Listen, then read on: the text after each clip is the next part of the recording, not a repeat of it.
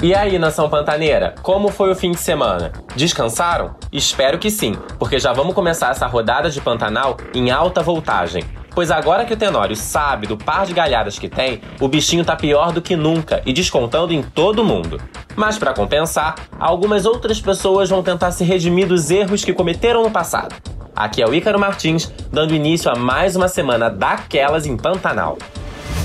Vamos começar pelo Tenório, minha gente. O pseudo-fazendeiro tá inconformado. Não pelo fato de que foi corno uma vez, mas porque foi corno duas vezes, e em ambas ocasiões para dois empregados seus. O Tenório vai chegar em São Paulo para uma de suas visitas de rotina ainda possesso com a descoberta irado a ponto de levar para a cama da Zuleika os problemas da cama da Bruaca. Na hora H, o camarada vai falhar com a sua esposa paulistana. Notando que alguma coisa perturba o marido, a enfermeira o questiona sobre o que aconteceu para ele estar tá agindo assim tão estranho. Ele até que tenta falar, mas não tem coragem. É muita vergonha admitir que foi traído pela mulher que ele próprio traiu por mais de 20 anos.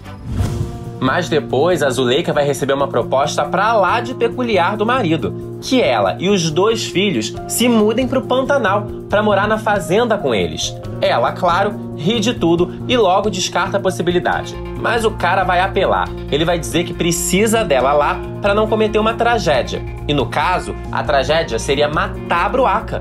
Penso. Sabendo que o marido pode ser um homem perigoso, a Zuleika passa a temer a ameaça pela vida da Bruaca.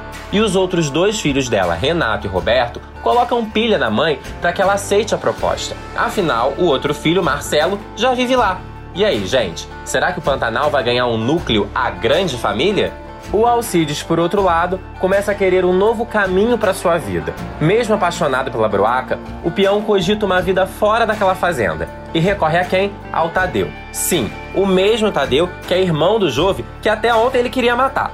O Alcides diz pro Tadeu que não tem mais raiva do Jove e que pode até pedir desculpas ao rapaz e ao pai dos dois, José Leôncio, pelos atos que cometeu. Será que ele vai virar o novo peão da fazenda dos Leôncio? Bom, gente, por hoje eu fico aqui, mas a semana tá apenas começando. Lembrem de dar aquela espiada no Globoplay e no G-Show para se manterem atualizados sobre o mundo pantaneiro. Beijos e até amanhã!